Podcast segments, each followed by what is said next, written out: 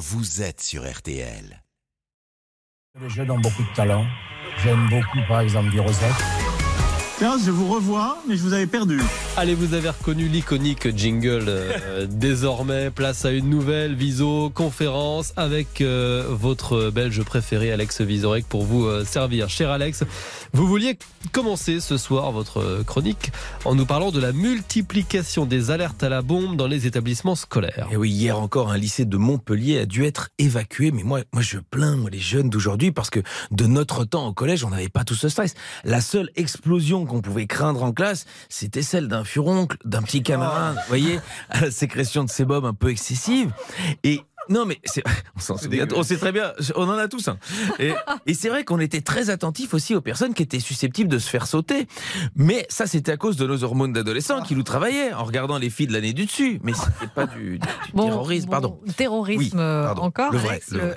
le journal L'équipe en a parlé euh, hier, hein, malgré le risque potentiel.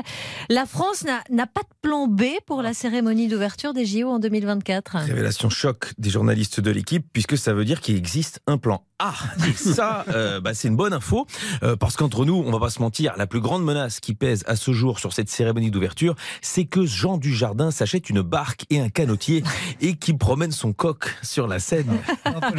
Autre alerte euh, cette fois, lors d'un vol au départ du, du Panama pour les États-Unis, Ouais. l'avion a dû faire demi-tour après la découverte d'un paquet suspect dans les toilettes de l'appareil. Grande inquiétude, hein, vous savez qu'en cette période, on se dit que tout peut arriver, et donc après analyse, il s'avère que c'était une simple couche pour adultes.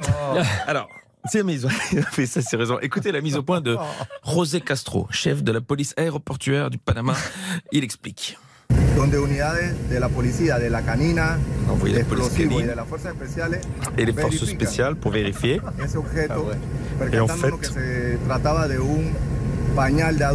que se trataba de un pañal de adulto. Un pagnal d'adulte, qui veut dire une couche pour adultes. Alors évidemment, euh, tout le monde était rassuré, même si hein, que ce soit une bombe ou une couche pour adultes, dans les deux cas, il faut la manipuler avec une grande précaution, parce qu'à n'importe quel moment, ça peut vous péter à la gueule. Alors évidemment, après coup, on se dit, la personne qui a fait ça aurait quand même pu se dénoncer tout de suite, hein, expliquer que voilà, elle avait mal à maîtriser ses sphincters, plutôt que d'obliger l'ensemble des passagers à serrer les fesses. Pour conclure, je pense qu'il faut éclaircir tout ça avec une commission d'enquête, je dirais même la grosse commission pour le coup. Hum, un plaisir. Archéologie à présent. Pardon. Avec cette incroyable histoire d'un jeune Américain de 21 Il a ans. réussi un exploit, il est parvenu à déchiffrer les quelques mots restants d'un papyrus vieux de 2000 ans qui avait carbonisé avec l'éruption du Vésuve en 79 avant Jésus-Christ. Et je vous révèle ici ces quelques mots, c'est assez touchant. L'auteur écrit Mince, le Vésuve entre en éruption. J'espère que je vais pouvoir regarder la fin de Vivement Dimanche. Michel, si tu nous écoutes, vous parlez de télévision. Sachez qu'après The Crown, Netflix développe une série sur les Kennedy. Et ouais, j'imagine ça va s'appeler The Kennedys, bien évidemment. Bien vu. Euh, bon, l'avantage par rapport à The Crown, c'est que vu l'espérance de vie des concernés, devrait y avoir moins de saisons. Forcément. Et aux, aux États-Unis, toujours, un homme vend les cendres de sa mère pour 30 dollars sur Facebook. Une TikTokeuse les achète. On connaît tous, l'expression on vendrait son père à sa mère. Alors je le rappelle, c'est c'est une expression, c'est une métaphore, c'est pas concret.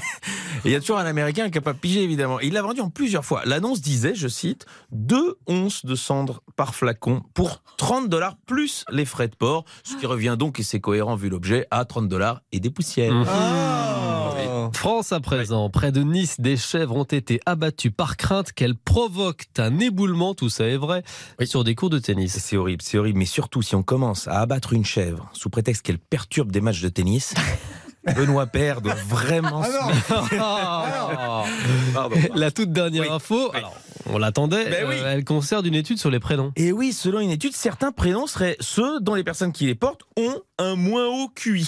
Tout le monde tremble autour de la table, sauf Cyprien, qui sait très bien qu'il n'y a pas assez de gens Voilà. qui portent son prénom pour qu'on puisse en faire une statistique fiable. Alors, un QI moyen, c'est autour de 100. Euh, et j'ai les 10 À la première place, Jonathan, un QI de, autour de 80. Tout le monde réfléchit, connaît Jonathan. Euh, et hein. pensons à Jonathan Daval, et c'est vrai que quand on le voit, on se dit pas tout de suite que c'est lui qu'il faut prendre dans son équipe au Trivial Poursuite. Ben voilà, on avait raison. Je remonte le classement. Adeline, Sarah, Hervé. Manuel, et ça, on aurait pu s'en douter. Hein. Salut, bien sûr, Manuel Valls. Louise, Emma Olivier en 9, Caroline avec un QI moyen de 86 et en 10 avec un QI moyen de 87. Julien. Ce qui tend à prouver qu'en France, c'est pas toujours le plus malin qu'est le chef. C'est très Après, à ma décharge, Oui. nous sommes très nombreux. Mais oui, bien sûr, Euh, c'est une moyenne. c'est une je- moyenne. je- nous sommes les Bernard des années 80, en, en quel- en quelque sorte. désolé. Et Alexandre alors? Euh, il est pas dans les 10. Ouais, Marion, à d'autres, à d'autres. Merci beaucoup Alexandre Vizorek pour cette nouvelle visioconférence à réécouter bien entendu sur les réseaux sociaux et sur rtl.fr. RTL Bonsoir. Et RTL, bonsoir, c'est jusqu'à 20h. On vous rappelle qu'après 19h, on va s'aérer avec une marathonienne de l'extrême, Marie Léotet, qui a réalisé le tour du monde en courant à raison de plus de 40 km par jour, Aïe. quand même. En attendant, notre invité pour tout comprendre avec euh, l'affaire Edward Stern, le richissime banquier retrouvé mort dans une combinaison en latex. Sa maîtresse l'a tué en 2005, a été condamnée. Et pour la première fois, elle s'exprime et c'est sur RTL au micro de Jean-Alphonse Richard qui nous rejoint. RTL Bonsoir